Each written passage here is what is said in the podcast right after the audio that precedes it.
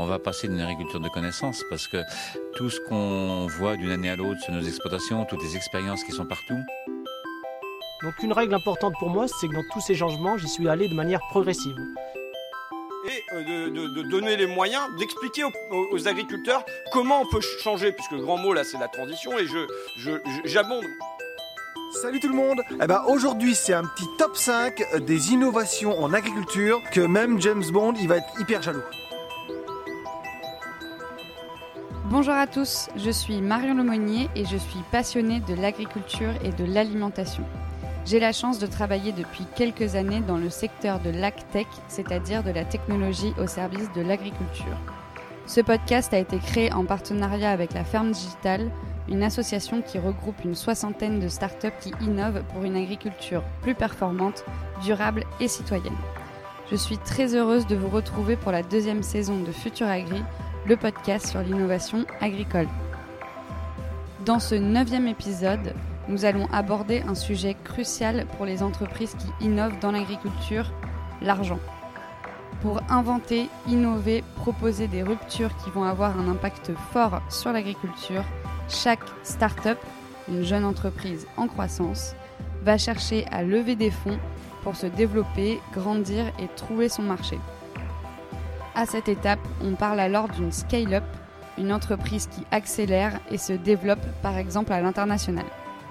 J'ai voulu également comprendre de manière générale comment nos startups françaises ont vécu la crise du Covid et comment l'investissement dans l'innovation agricole a-t-elle pu continuer dans un tel contexte. Pour aborder l'ensemble de ces sujets, j'ai eu la chance de m'entretenir avec Didier Rousseau, qui investit beaucoup dans des entreprises AgTech comme dans beaucoup d'autres secteurs à impact, grâce à son fonds d'investissement FAM, F-A-2-M.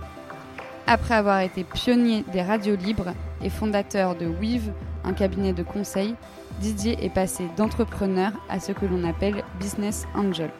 Il investit et conseille les entrepreneurs qui innovent dans l'agriculture. Cet échange a bouleversé mon regard sur le métier d'investisseur. J'ai pu voir à quel point il devient important quand on est une jeune entreprise qui traverse une crise imprévisible et aux conséquences multiples. Bref, cela a rendu cette activité moins obscure pour moi et j'espère qu'il en sera de même pour vous. Alors je vous souhaite à toutes et tous une très bonne écoute, que vous soyez en voiture, en télétravail, dans votre jardin ou dans votre tracteur. Donc bonjour euh, Didier, je suis ravie d'être euh, ce matin avec toi pour euh, parler d'investissement dans le secteur notamment de l'innovation agricole. donc toi, tu es investisseur. Tout d'abord, je voulais un peu comprendre mieux ton métier, un peu ton quotidien. et dans le métier d'investisseur, du coup, bah, tu as la période de la levée de fonds qui est, qui est, qui est très importante. Donc est-ce que c'est un sujet dont on parle beaucoup, mais finalement, il y a peu de gens qui savent euh, de l'intérieur un peu comment ça se passe. Toi, c'est quoi ta vision justement euh, de, euh, de qu'est-ce que doit être une levée de fonds, une bonne levée de fonds? Est-ce qu'il y a une bonne levée de fonds? Et comment se, elle se déroule avec toi en fait, si, si tu es dans le, dans le pipe des investisseurs? Alors Marion, déjà bonjour. donc même si on date un peu l'enregistrement, bah, déjà bonne année. Meilleurs vœux à l'occasion de cette année 2021, en espérant qu'elle ne peut être que meilleure que 2020.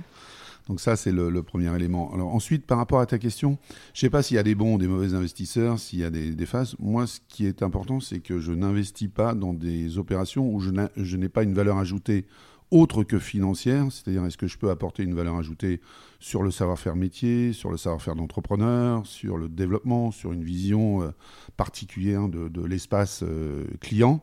Donc c'est une addition de savoir-faire et d'argent. Et euh, très souvent, je suis plutôt dans les phases de départ, puisque je parie aussi beaucoup sur la vision d'une personne et sur ses compétences. Et c'est là que j'interviens, et donc je, reçois naturellement beaucoup de demandes d'investissement. Et ce que j'essaye de faire, et ensuite la crise, la pandémie nous a aussi, pour certains, euh, énormément concentrés sur nos propres investissements, en tout cas sur les, les entreprises dans lesquelles on était déjà présent, pour renforcer soit leurs fonds propres ou soit les accompagner, puisque ça demande aussi beaucoup de ressources. Ça marche. Et euh, du coup, aujourd'hui, toi, euh, quand on te sollicite, c'est quoi tes, euh, effectivement, au-delà du fait que tu sais que toi, tu vas pouvoir apporter quelque chose, c'est quoi tes choix, tes critères un peu objectifs, quoi, de te dire, bon, bah, ça, de toute façon, je pourrais pas investir là-dedans Enfin, à quelle, à quelle étape aussi tu as l'habitude de, Effectivement, tu fais à la fois de la création, enfin, euh, des, premières euh, séries. Enfin, je sais pas, est-ce que tu peux nous expliquer mm, aussi mm, les mm. différents euh, types de levées de fonds? Quelle est ta spécialité à toi? Et peut-être aussi les, les, les tickets. Enfin, est-ce que tu as un ordre d'idée de tickets que tu que investis Alors, déjà, moi, je suis à la base, j'ai dit au départ, un entrepreneur. Donc, J'essaie de rencontrer aussi d'autres entrepreneurs et de les accompagner dans leur mise en œuvre de leurs projets. Ça, c'est le, premier élément. Deuxième élément qui était à mon sens aussi important, c'est d'avoir une vision. C'est-à-dire que vous pouvez euh, dire, voilà, j'ai un projet, mais s'il n'intègre pas une vision particulière du marché au sens euh, actuel ou futur, bah, ça porte pas. Si je parle par exemple de la viande, euh, la viande végétale, bah, il y a 3 ans ou 4 ans, peu de gens en parlaient. La protéine végétale, il y a 5-10 ans, peu, de gens en parlaient. Les, circuits courts, l'empreinte carbone, la transformation des habitudes alimentaires, la violence aux animaux. Bref, il y a plein de sujets qui vont mm. faire qu'à un moment donné, une idée va pouvoir peut-être se transformer. Et donc, moi, mon boulot, c'est de trouver l'entrepreneur qui a cette vision et qui croit, et qui a une capacité aussi d'écoute pour aussi faire cette, j'allais dire, cette scalabilité ou cette croissance résiliente de l'entreprise. C'est-à-dire que le sujet, c'est pas d'avoir qu'une idée, c'est aussi de la développer, de la faire croître et de devenir un acteur de référence sur le marché. Alors malheureusement, on aura peut-être l'occasion d'en reparler, on n'a souvent que des acteurs français en mmh. France. Et on voit sur les, niveaux d'investissement, on n'a pas beaucoup de gros investissements. C'est-à-dire que, à la différence de l'Allemagne, euh, l'Allemagne fait des, levées souvent supérieures à 100 millions. Et nous, on est plutôt sur des levées beaucoup plus faibles. Et on atteint très peu cette levée de, de, la hauteur de 100 millions. Ça, c'est le premier élément. Et dans le monde de ce que vous appelez, vous, l'agritech, moi j'appelle ça croissance verte, croissance bleue, etc., puisque je pense que c'est plus large et ces interrelations avec l'ancrage territorial est importante, il faut aussi apporter euh, une vision un peu différente et peut-être croiser un certain nombre de startups entre elles pour en devenir des leaders européens. Voilà. Ça marche. Et hum, est-ce que tu as une, une, règle de euh, combien, une fois que tu as investi dans une entreprise, combien de temps tu, tu restes? Est-ce que tu es déjà parti d'une entreprise pour la laisser euh, voler de ses propres ailes? Ou est-ce que tu es là pour le moment, en tout cas, resté dans toutes les entreprises euh, dans lesquelles tu as investi? Alors, ce que je disais tout à l'heure, une des raisons de mon investissement, c'est la valeur ajoutée que je peux apporter. Mm. Si je considère que je ne peux plus apporter de valeur ajoutée, je sors. D'accord. Voilà. Alors ça veut dire quoi? Ça veut dire aussi que lors de mes choix d'investissement, je vais essayer d'apporter, ou du moins d'investir dans des segments que je connais. C'est-à-dire où je vais connaître le business model, les modèles de prix, euh, les offres, les ruptures, etc. Pour, au-delà de ma compétence de chef d'entreprise, pour pouvoir apporter une valeur aussi de vision et de mise en œuvre. Donc euh, tant que je considère, ou que surtout les autres considèrent que je crée une valeur, bah, je reste. Et si je n'ai plus de création de valeur, je sors. Ça marche.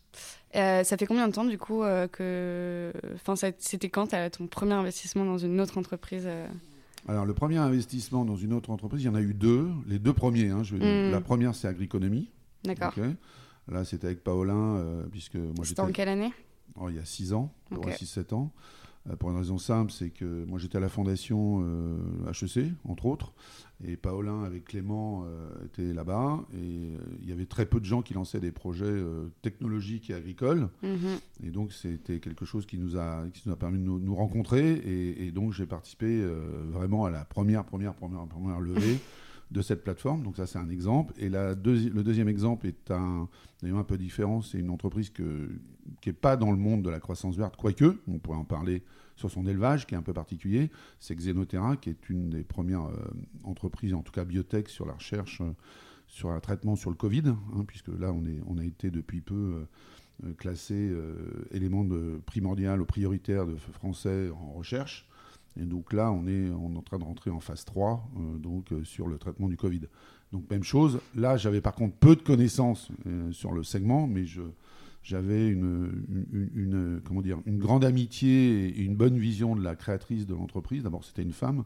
Donc ça, c'est un point important aussi dans mon parcours. Je pense aussi beaucoup, euh, je ne parle pas de parité, mais de la capacité des femmes à, entrevoir euh, la vie future et en tous les cas euh, les entreprises différemment et que mmh. ça crée des valeurs différentes et c'est là-dessus qu'il faut investir. Donc dans le cas présent, lorsqu'elle était venue me voir en me disant voilà, je veux créer une biotech qui va travailler sur, pas que les Covid, mais sur un ensemble de produits, j'avais pris la, décision de la suivre en tant qu'entrepreneur pour l'accompagner en tant qu'entrepreneur, lui apporter cette valeur-là, même si je n'avais pas une valeur particulière sur la biotech en tant que telle. D'accord, ok.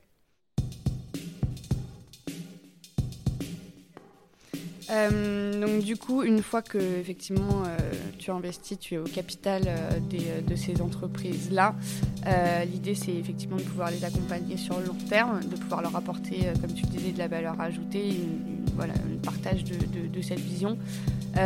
concrètement, ça se passe comment en fait Moi, demain, j'ai une entreprise et tu as investi dedans. Est-ce qu'on se parle euh, tous les mois, toutes les semaines euh, Enfin, Est-ce qu'il y a des règles dans, tout ça? Je sais qu'on parle de board, euh, ce genre de choses. voilà, c'est quoi Enfin, comment ça se passe concrètement Ou je t'appelle quand j'ai besoin bah, un peu les deux. C'est-à-dire que dans les entreprises, il y a des boards dits stratégiques où on détermine en fait la vision de l'entreprise et sa mise en œuvre et son suivi. Où là, en général, j'y suis. Donc, et tu es avec les autres investisseurs de la boîte Avec les autres investisseurs et les, les, dirigeants de, de, de l'entreprise. Ça, c'est, je dirais, le, premier point. Et puis ensuite, il y a un deuxième élément.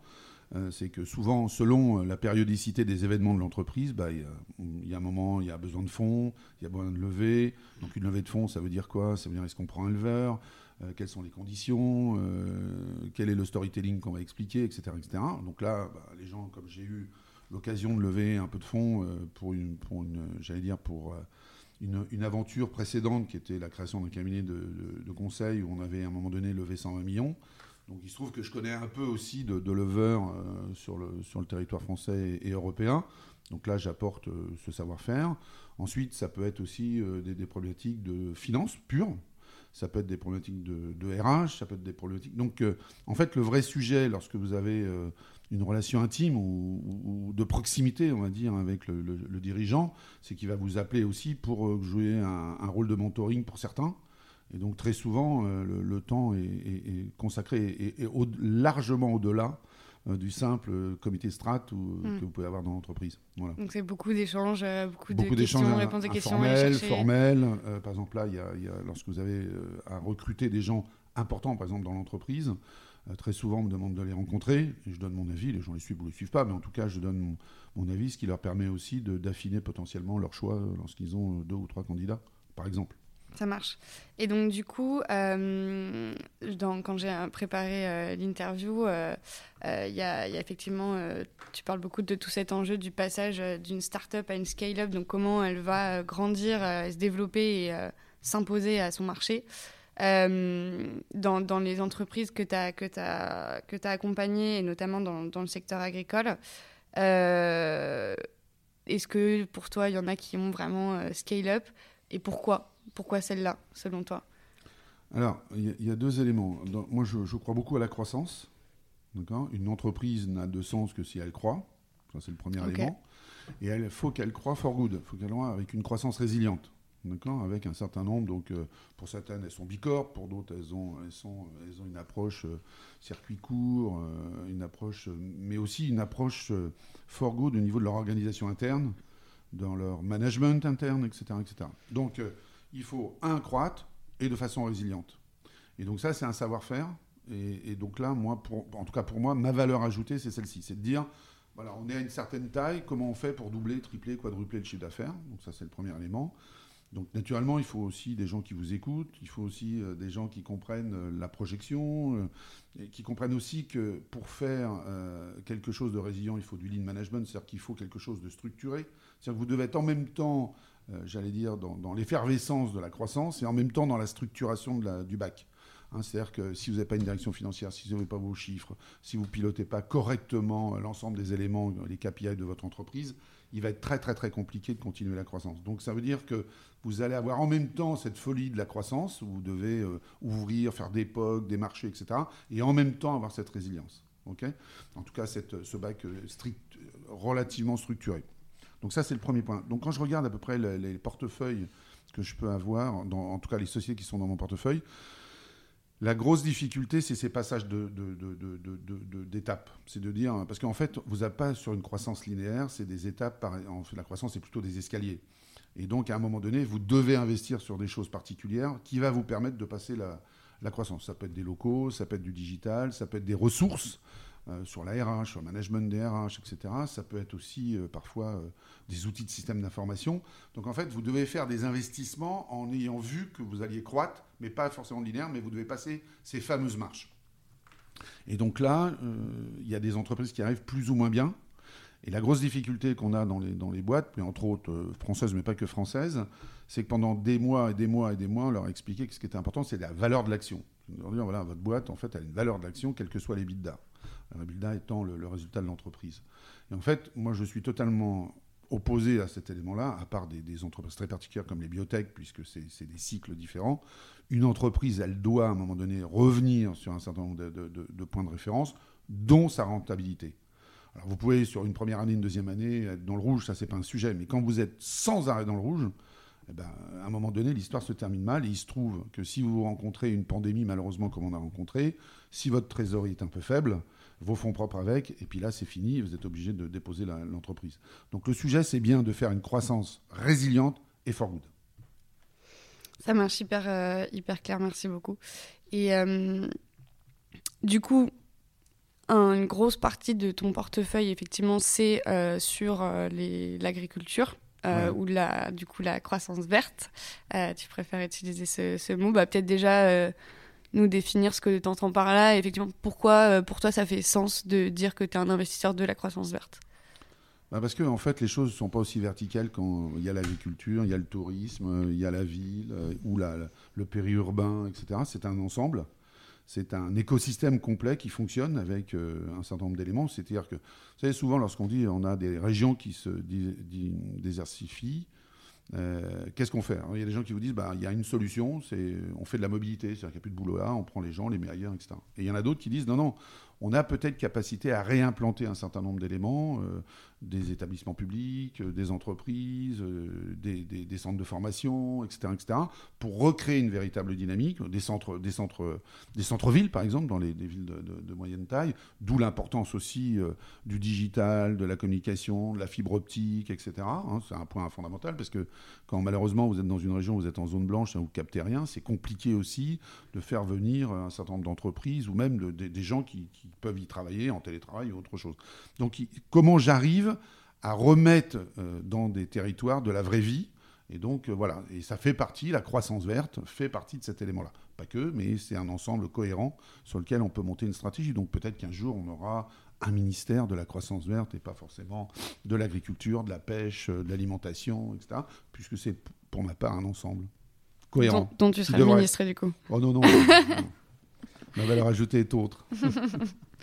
ok, ça marche.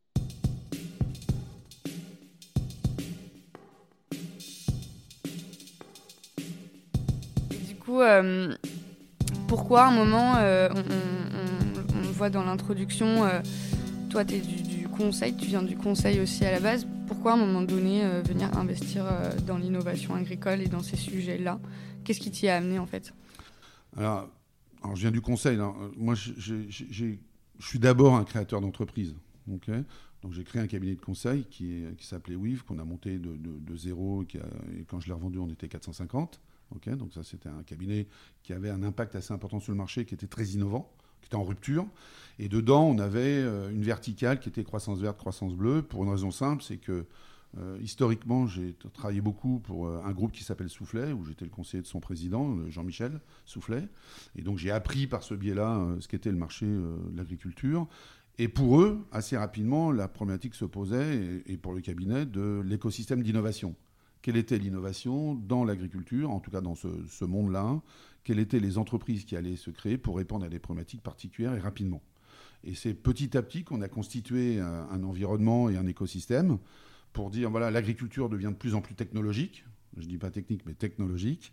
Et comme elle devient de plus en plus technologique, il y a des nouveaux acteurs qui vont être présents. Et donc, il faut qu'on les trouve et voir, les accompagner euh, et faire le lien entre les grandes entreprises et euh, ces startups. Voilà, c'est comme ça qu'on a, en tout cas pour ma part, j'ai commencé à constituer euh, un, savoir-faire particulier et très vertical sur la croissance verte. Ça marche. Et du coup, est-ce que tu as quelques éléments euh, intéressants sur euh, les spécificités justement de euh, comment on crée l'innovation justement dans l'agriculture et quel est justement le lien un peu entre ces deux mondes, en fait, à la fois celui peut-être très urbain de la Startup Nation française, etc., la tech, et les agriculteurs, comment, enfin, comment ils le perçoivent, comment, et comment tu adresses en fait ce marché quand, quand tu veux innover et être en rupture aussi sur, sur ce secteur alors, il y, a, trois, je dirais, pour répondre à cette question, il y, a deux éléments de réponse. Premier élément de réponse, il y a un bouleversement euh, de la demande, bouleversement de l'écosystème, de l'environnement pour les agriculteurs. C'est-à-dire qu'on vous demande des circuits courts, on vous demande du bio, on vous demande de la protéine, on vous demande de, de l'élevage particulier, etc. Et donc, les cycles d'investissement pour les investisseurs et la demande du marché sont totalement différentes. C'est-à-dire que quand vous investissez, par exemple, dans un, élevage de poulets, bah, vous allez avoir 10 ans d'investissement. Donc, euh, vous avez investi. Après, pour rupter et pour aller dans une autre démarche, euh, vous ne pouvez pas le faire en deux ans, c'est pas possible. Donc, ils sont confrontés à des problématiques de ce type. Donc, ça, c'est le premier élément, donc des ruptures de chaîne. Deuxième élément euh, qui est important, c'est qu'ils ont, on est dans un marché totalement mondialisé. Et donc, leur problématique à eux, c'est l'imprévisibilité de leurs revenus et la volatilité de leurs revenus. D'accord? Donc comment je bouge par rapport à ça? Comment je fais pour être encore là demain? Donc il y a déjà une transformation des agriculteurs en tant que tels. Maintenant, vous rencontrez un certain nombre d'agriculteurs qui vont parler de résultats, des bidas, etc. Ils ne sont pas forcément affiliés simplement à leur COP pour dire, bah voilà, ils me disent de produire ça, et ils vont vendre ça, donc j'écoute, j'exécute. Vous avez des gens maintenant qui travaillent véritablement sur leur compte d'exploitation, sur leur vision, et qui considèrent qu'il faut qu'ils fassent de la méthanisation pour avoir des revenus différents, qu'il faut qu'ils fassent du, du voltaïque, peut-être du foncier, puisqu'il va y avoir un certain nombre de terres de libérer. Est-ce que ces terres-là vont être reprises par des foncières ou par d'autres types d'agriculteurs qui se sont regroupés pour il faut qu'ils travaillent sur des circuits courts. Il faut peut-être qu'ils fassent du maraîchage un petit peu par rapport à leur, à leur habitude, même s'ils sont céréaliers, pas faire semblant que de la pomme de terre, de l'oignon, des choses comme ça, mais peut-être d'autres types d'investissements. Donc ça, c'est le premier point. Comment je vais pouvoir réagir sur cette volatilité, cette imprévisibilité? Bon. Donc ça, c'est le premier point. Donc euh, quand vous regardez, bah, si on prend euh, dans, cette dynamique-là, le réchauffement de la planète, entre autres, en France, ça nous fait de la sécheresse de surface. Donc euh, si ça fait de la, sécheresse de surface, comment je vais travailler moi-même mes propres productions et, mes cultures? Donc là, on va avoir besoin, vous avez des boîtes comme Winat par exemple, dans lesquelles on est présent, sur lesquelles on va travailler sur l'analyse de la terre, de, de, sa culture, de ses maladies, etc. Ensuite, dans cette rupture suivante, vous allez avoir les, en tout cas les consommateurs qui vont vous dire, les, clients, on leur dire, mais nous on a besoin de savoir, d'avoir une véritable traçabilité sur la chaîne de vos produits. Et donc vous avez des boîtes comme Connecting Food où on intègre donc traçabilité, donc une problématique euh, métier, marché, et euh, la blockchain, où là vous devez avoir une technologie particulière. Et donc on, investit euh, aussi bien sur la technologie que sur le savoir. Et donc on délivre une nouvelle offre. Ensuite, vous allez avoir des problématiques de financement. Alors, est-ce que je me retourne sur les éléments traditionnels du marché?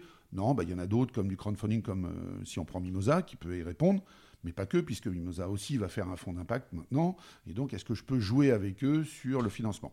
Ensuite, si je veux aller un peu plus loin, si je dis, tiens, il faudrait peut-être que j'intègre un peu de, de circuits courts, bah, vous avez des boîtes comme Promus, qui sont aussi à Nantes, qui eux vont travailler purement sur des plateformes technologiques et va permettre de travailler très, très rapidement sur des circuits, circuits courts.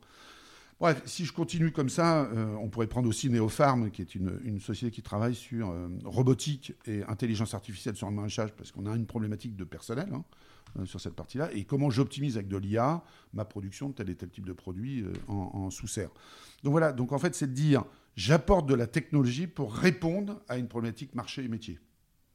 Ça marche. Et donc quand vous faites le, le lien des deux, ben, en général, ça peut être une boîte qui, qui apporte une nouvelle valeur sur le marché.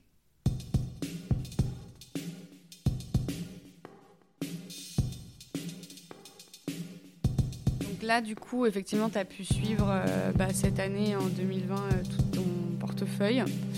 Euh, et ça me semblait être important d'en parler parce que je pense que là, on est en train d'effectivement faire un peu le bilan de 2020. beaucoup d'entreprises aussi voilà, se essaye d'en tirer des enseignements. Toi, tu as aussi cette vision un peu globale avec euh, une dizaine euh, du coup euh, de startups avec lesquelles tu échanges un peu au quotidien. qu'est-ce que tu retiens et qu'est-ce que ça a changé dans ton métier cette année? Est-ce que ça a changé d'ailleurs ou pas du tout en fait? On pourrait pas, je ne dirais pas que ça a changé le métier en tant que tel. ça a pu changer certaines priorités. C'est-à-dire que quand vous avez une crise comme la pandémie, où vous avez des chiffres d'affaires qui s'arrêtent, parce que souvent les gens vous disent l'agriculture s'est bien portée pendant la pandémie, mais c'est pas vrai. Mm. Ce n'est pas vrai. Il faut dire aux gens, quand on ferme, par exemple, euh, des restaurations, les restaurations, c'est de la bière, c'est de la viande, c'est euh, des, des, fruits et légumes, c'est du pain, etc. Donc vous avez toute la filière qui se met en arrêt. Euh, si vous arrêtez donc à un moment donné d'autres activités ou si vous avez des problèmes de circuit, vous pouvez très bien avoir je sais pas, de l'endive, des, des, des, asperges et tout qui ne sont pas récoltés au bon moment, et vous n'avez pas les circuits installés, et comme vous n'avez pas les circuits installés, vos produits euh, ne, fonctionnent pas. Donc globalement, l'année 2020 euh, n'est pas une bonne année pour l'agriculture française, ça c'est premièrement. Je ne parle même pas de la partie climatique qui n'a pas été non plus très bonne, mais ça n'a pas une bonne année. Donc euh, en fait, dans les startups, leur sujet c'était comment je tiens pendant cette année 2020 et 2021. Parce que moi, lorsque je, dès début, euh, début février-mars, ce que j'expliquais, en tout cas aux startups dans lesquelles on était, on part sur deux ans difficiles, au minimum deux ans. Donc ça veut dire quelle est votre vision sur les deux ans? Est-ce qu'on doit revoir les, business, euh, les business plans, hein, nos projections, nos chiffres, etc. Est-ce qu'on doit les réduire? Et surtout notre plan de trésorerie. Est-ce qu'on a de la trésorerie? Est-ce qu'on n'a pas? Donc à ce moment-là, euh, souvent dans certaines startups, il n'y avait pas les directions financières qui étaient en, capacité de faire des plans de trésorerie. Donc là, nous, ce qu'on essayait de faire, c'est d'apporter euh, des, DAF en freelance pour pouvoir construire avec eux des plans de trésorerie et après se retourner euh, face à des banques pour, pour le PFE, pour d'autres choses, pour des aides, pour se dire notre sujet, c'est globalement de tenir dans la durée, donc on veut mettre deux ans, et ça c'était le premier point, et donc réduire les pertes pour ceux qui en avaient, pour consommer le moins de cash possible. Donc c'était, voilà, on continue quand même notre présence et notre croissance, mais le sujet c'est d'être encore là demain. Donc euh, ça a permis aussi à un certain nombre de chefs d'entreprise, en tout cas de jeunes chefs d'entreprise, qui ne fonctionnaient pas comme ça, hein, qui disaient, bon ben voilà, on a consommé du cash, on va faire une levée, on va en retrouver, de dire, non, on va travailler différemment et on va commencer à travailler sur les bidas. Donc, hein, en tout cas, le résultat de l'entreprise. Donc ça, c'était une, une, transformation importante, mais ça participe aussi à la résilience de la croissance de l'entreprise pour demain. Ça, c'était pour le, premier point. Le deuxième point, je pense que cette pandémie va, nous demander d'avoir des acteurs plus importants, et donc vont faire de la consolidation du marché. Et donc, euh, la question qui va se poser, c'est est-ce que nous, euh, start-up françaises, en tout cas dans ces, dans ces parties euh, qui nous incombent, ont une capacité à se concentrer ou pas? Ça, c'est pas, pas forcément évident. Tout à l'heure, on n'a pas parlé, mais on a aussi un investissement important dans Agripolis, qui est la première ferme urbaine française, hein, qui est sur la porte de Versailles. Bah, leur modèle économique, par exemple, il y avait moitié du modèle de production, et donc là on arrive plus ou moins en circuit court à distribuer, mais vous aviez aussi la moitié du revenu qui était sur euh, des visites pédagogiques, d'écoles, etc. Donc là c'est arrêté pour au moins deux ans, on va dire deux ans. Donc ça fait que euh, nous avons la moitié des revenus qui chutent. Donc si votre modèle de prix, votre business model, pardon, vous avez la moitié de vos revenus qui chutent, bah, si vous n'avez pas capacité soit à trouver des fonds, soit à réduire un peu, je dire, la voilure, bah, vous disparaissez. Et pourtant, tout le monde vous dit, vous avez une couverture médiatique maximum, la ferme urbaine, c'est l'avenir de la ville.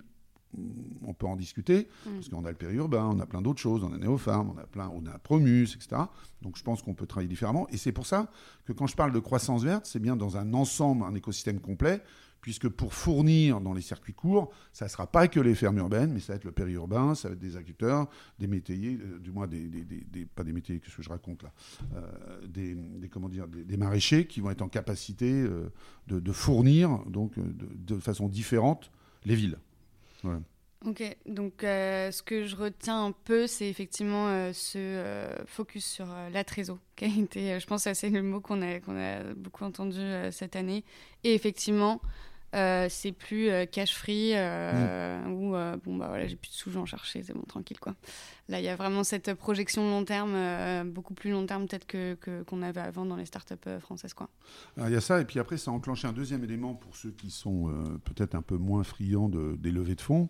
C'est-à-dire que comme vous aviez des difficultés à trouver du fond, des fonds les derniers entrants mettaient des conditions telles que les premiers entrants dans votre chaîne d'investissement sont ceux qui ont été euh, les plus défavorisés. C'est-à-dire que vous avez une capacité, en jouant sur, je ne vais pas rentrer dans la technicité, mais en jouant sur les valeurs d'entreprise, à faire en sorte que globalement vos premiers investisseurs seront les derniers servis par rapport aux derniers entrants. Donc euh, voilà, donc il faut faire attention parce que quand vous changez votre table de capitalisation, en fait, vos intervenants et vos, les gens qui vous ont fait confiance au début, ça veut pas dire, c'est pas forcément un gage de grande réussite par la suite. Ça peut être très compliqué. Ça ne peut éventuellement pas l'être, mais ça peut.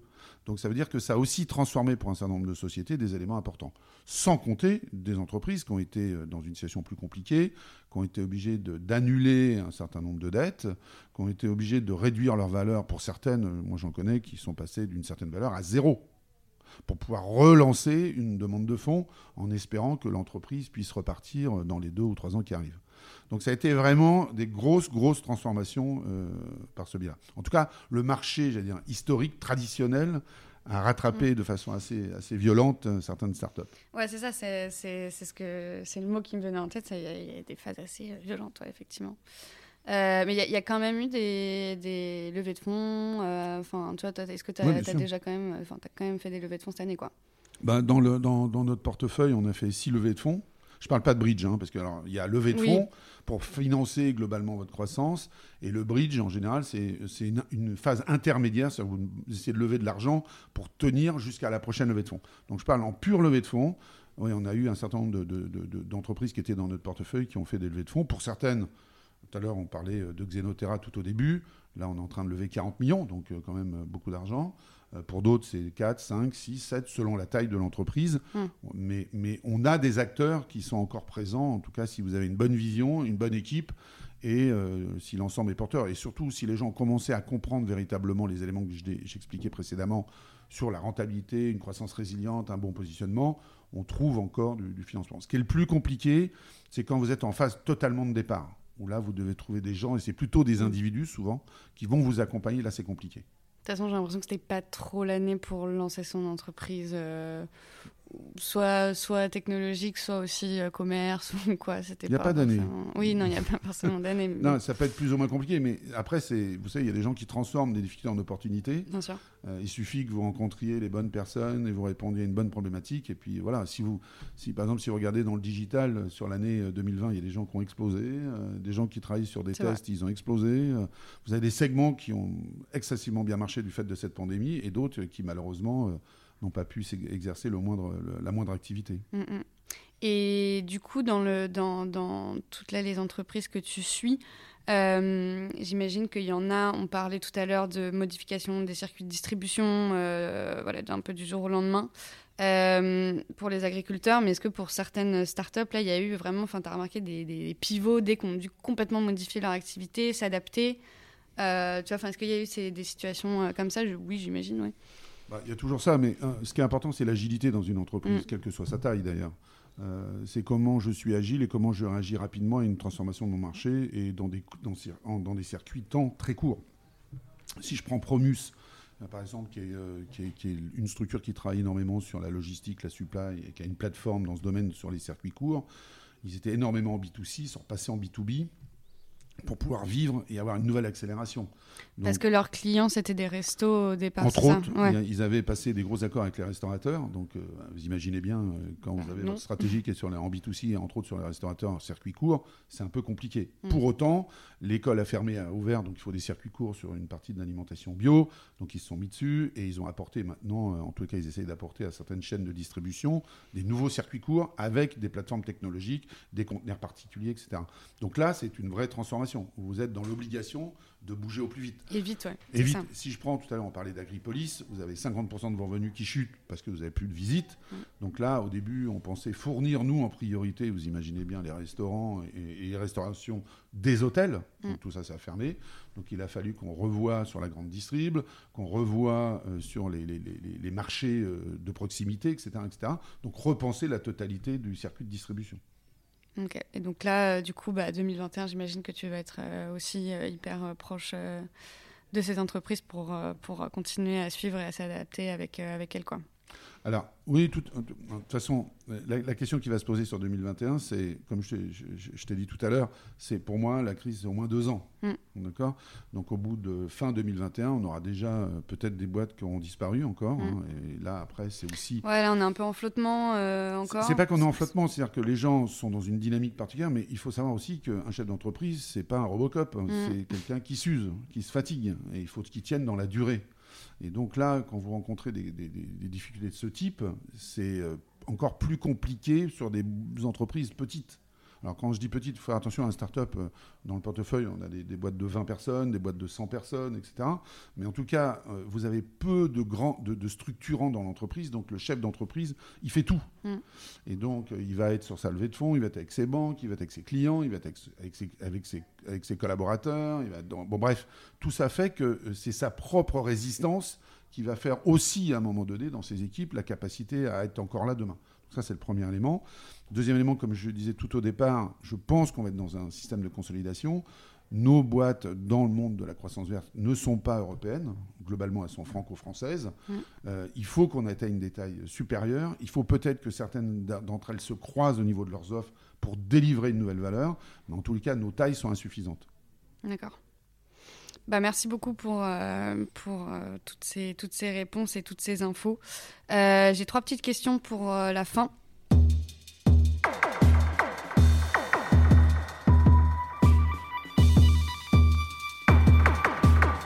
Du coup, de quelle, la première, c'est du coup de quelle entreprise est-ce que tu aurais aimé être le fondateur?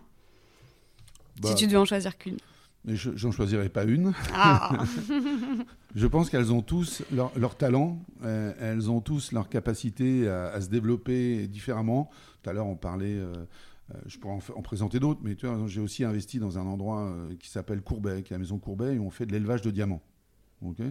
L'élevage de diamants, a priori, je vais vous dire, mais qu'est-ce que c'est que cette histoire? Et donc, pour nous, ce qui était important, c'était de produire du diamant donc de façon industrielle. Euh, pour la joaillerie, hein, euh, mais on ne va pas faire de l'extraction euh, en Afrique. Ensuite, l'or qu'on utilise, c'est de l'or, ce qu'on appelle de l'or urbain, de l'or récupéré des iPhones, des, PC, etc. Et en même temps, on commercialise en digital, hein, d'accord, même si on a un showroom dans Paris et à Shanghai, et on développe sur des plateformes digitales. Et à chaque fois qu'on fait une vente, on rétrocède 10% de la vente à une assoce particulière. Voilà. Donc là, l'exemple typique, là, c'est quelque chose, une idée où tu mixtes euh, des choses totalement improbables. Et, notre sujet maintenant, notre sujet maintenant, euh, c'est de dire, on a produit euh, donc dans un, dans un réacteur, j'allais dire, d'une grande entreprise au niveau expérimental. Et maintenant, on va monter, on va construire l'usine à côté de Bayonne pour produire dans ce réacteur du diamant. Voilà. Donc là, on a un ancrage régional. Ça, ça me plaît bien. Mm, on a une technologie, une rupture et on est for good. Et donc voilà, ça répond. Donc voilà, c'est. Ça coche euh, toutes tes cases. Euh, qu'est-ce qui te rend heureux au quotidien en un mot? Les rencontres. Top. Euh, et quelle, pour finir, du coup, quelle personne est-ce que tu aimerais entendre dans ce podcast pour un prochain épisode? Bah, J'espère découvrir quelqu'un que je connais pas. D'accord. bon, bah, du coup, j'espère te, surprendre alors pour ces bah, prochains épisodes. Pas de problème, Marion. Bah, merci beaucoup, Didier. À bientôt, bonne journée. Voilà, c'est déjà la fin de ce neuvième épisode de Futur Agri. Un grand merci à Didier pour cet échange et ce partage d'expérience. Cela fait aussi du bien de voir concrètement comment ces derniers mois ont été vécus par les entreprises de l'ACTEC et comment elles ont pu pour certaines se réinventer dans un monde qui les y oblige. Il y a toute une part de positif qui nous a mis devant nos échecs, nos enjeux réels pour demain et nos contradictions. Si cela peut nous aider à accélérer la transition, alors c'est tant mieux. Merci à vous pour votre écoute, à la ferme digitale sans qui rien de tout cela ne serait possible et à Paul Aumonier qui travaille à la technique, au montage et qui produit aussi les sons. Si vous avez aimé ce podcast et que vous trouvez que ces sujets sont importants, n'hésitez pas à le partager autour de vous et à le noter avec plein d'étoiles. Et pour être informé des prochains épisodes, je vous invite à suivre la ferme digitale sur ses réseaux sociaux. À dans deux semaines pour une nouvelle rencontre avec les personnes qui font l'innovation dans le secteur agricole.